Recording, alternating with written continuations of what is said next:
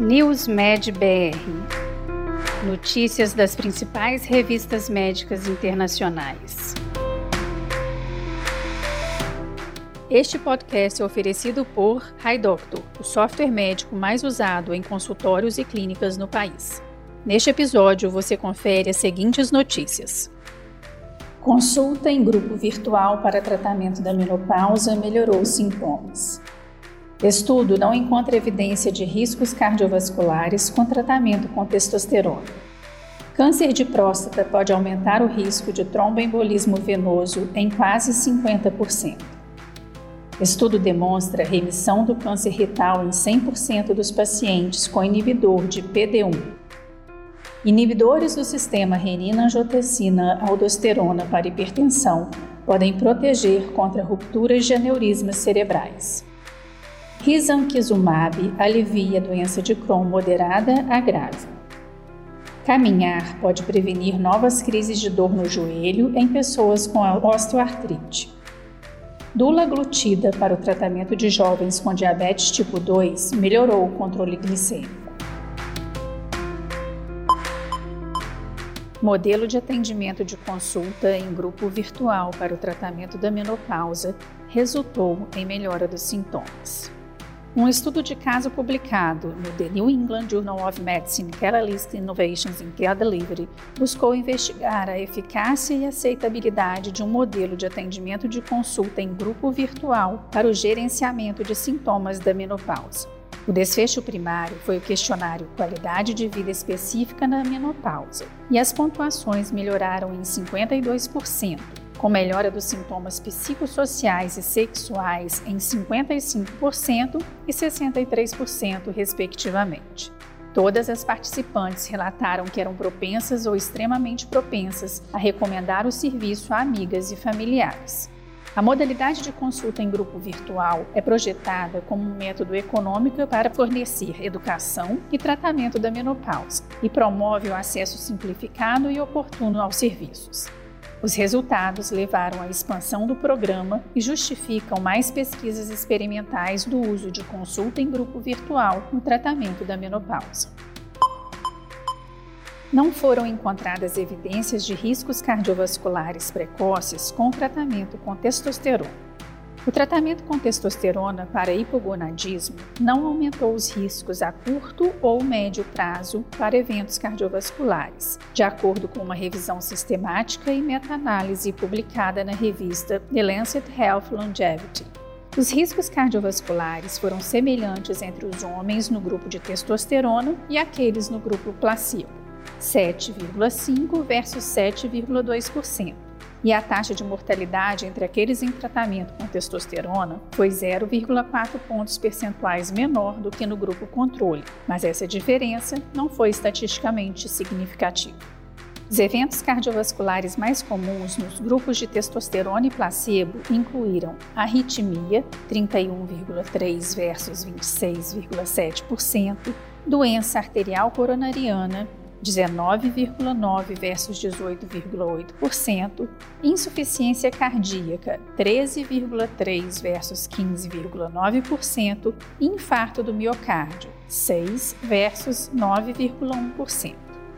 O estudo, portanto, não encontrou evidências de que a testosterona aumentasse os riscos cardiovasculares de curto a médio prazo em homens com hipogonadismo, mas há uma escassez de dados avaliando sua segurança a longo prazo. Dessa forma, dados de longo prazo são necessários para avaliar completamente a segurança da testosterona. Câncer de próstata pode aumentar o risco de trombose venosa profunda e embolia pulmonar em quase 50%. Homens com câncer de próstata tiveram um risco 50% maior de desenvolver tromboembolismo venoso nos primeiros cinco anos após o diagnóstico de câncer, em comparação com homens sem câncer de próstata, de acordo com um estudo recente publicado no BMJ Open.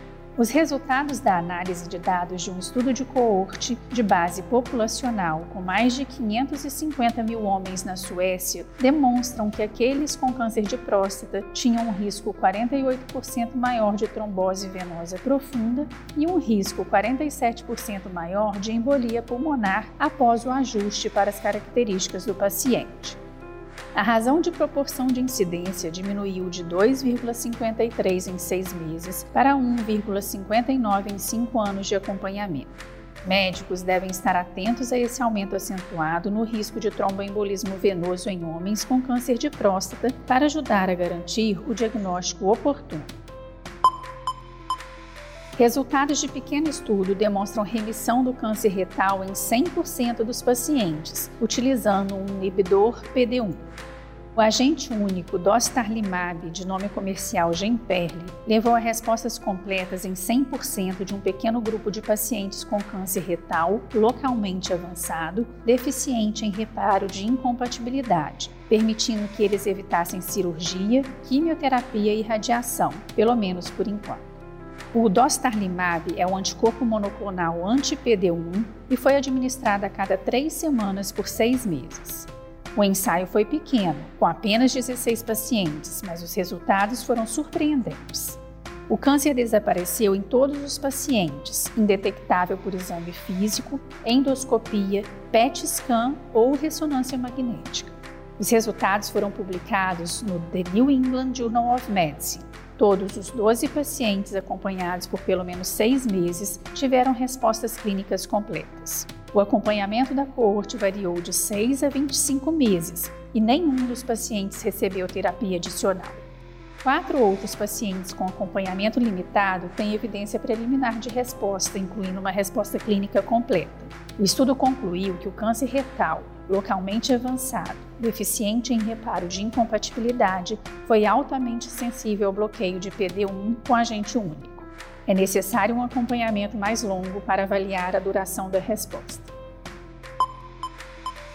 Medicamentos inibidores do sistema renina-angiotensina-aldosterona para hipertensão podem proteger contra rupturas de aneurismas cerebrais.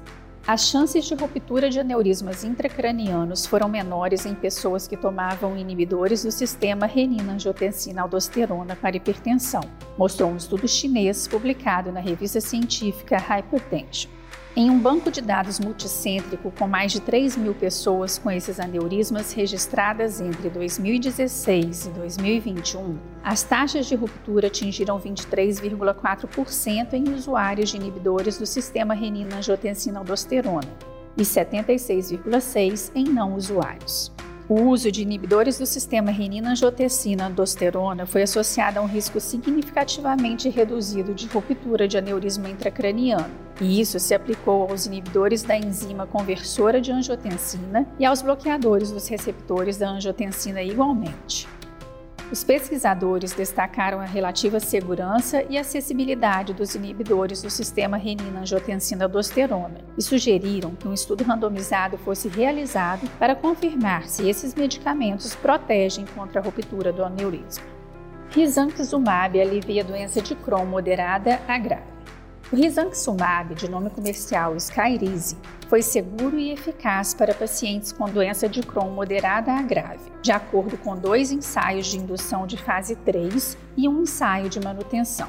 Todos os desfechos coprimários foram atingidos na semana 12 para os ensaios de indução Advance e Motivate, mesmo em diferentes doses intravenosas, de acordo com os resultados publicados no The Lancet. No Advance, o risankizumab levou a mais remissão clínica, conforme determinado pelo índice de atividade da doença de Crohn ou frequência de fezes e score de dor abdominal, bem como melhor resposta endoscópica em comparação com placebo.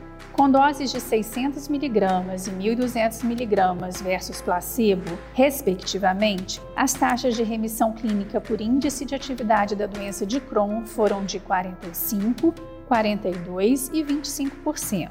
Remissão clínica por critérios de fezes dor foram de 43, 41, 22%. E para resposta endoscópica foram de 40, 32, 12%. As taxas foram semelhantes no Motivate. O estudo concluiu que o risankizumab foi eficaz e bem tolerado como terapia de indução em pacientes com doença de Crohn ativa moderada a grave. Nova pesquisa sugere que caminhar pode ajudar a prevenir novas crises de dor no joelho em pessoas com osteoartrite.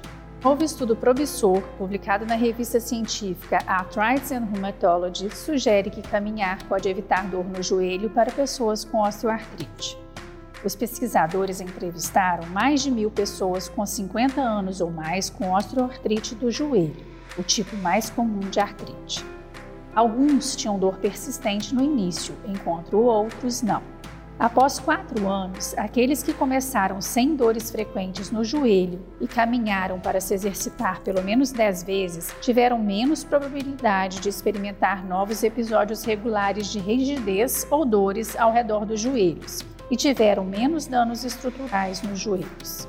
Além disso, 37% dos participantes do estudo que não caminharam para se exercitar desenvolveram dores no joelho novas e frequentes, em comparação com 26% dos que caminharam. O estudo concluiu que em indivíduos com mais de 50 anos de idade com osteoartrite de joelho, a caminhada para exercício foi associada ao menor desenvolvimento de dor no joelho frequente dulaglutida uma vez por semana para o tratamento de jovens com diabetes tipo 2 melhorou o controle glicêmico. A incidência de diabetes mellitus tipo 2 está aumentando entre os jovens. Tratamento uma vez por semana com dulaglutida, um agonista do receptor do peptídeo 1, semelhante ao glucagon, LGP1, pode ter eficácia no controle glicêmico em jovens com diabetes tipo 2. Em um estudo duplo cego controlado por placebo de 26 semanas, com resultados publicados no The New England Journal of Medicine, designou-se aleatoriamente participantes de 10 a menos de 18 anos para receber injeções subcutâneas de placebo uma vez por semana, dulaglutida na dose de 0,75 mg ou dulaglutida na dose de 1,5 mg. Em 26 semanas, o nível médio de hemoglobina glicada aumentou no grupo placebo, 0,6 pontos percentuais, e diminuiu nos grupos dulaglutida, menos 0,6 pontos percentuais no grupo de 0,75 mg e menos 0,9 pontos percentuais no grupo de 1,5 mg. Além disso, uma porcentagem maior de participantes nos grupos de dulaglutida agrupadas do que no grupo placebo tinha um nível de hemoglobina glicada inferior a 7%, 51 versus 14%. O estudo concluiu que o tratamento com dulaglutida na dose de 0,75 mg ou 1,5 mg uma vez por semana foi superior ao placebo na melhora do controle glicêmico em 26 semanas entre os jovens com diabetes tipo 2 que estavam sendo tratados com ou sem metformina ou insulina basal, sem efeito no índice de massa corporal. Você ouviu mais um podcast News Med BR, te atualizando sobre as principais publicações da área de saúde. Continue se formando em nosso site news.med.br. Até a próxima. Este podcast foi oferecido por HiDoctor, o software médico mais usado em consultórios e clínicas no país.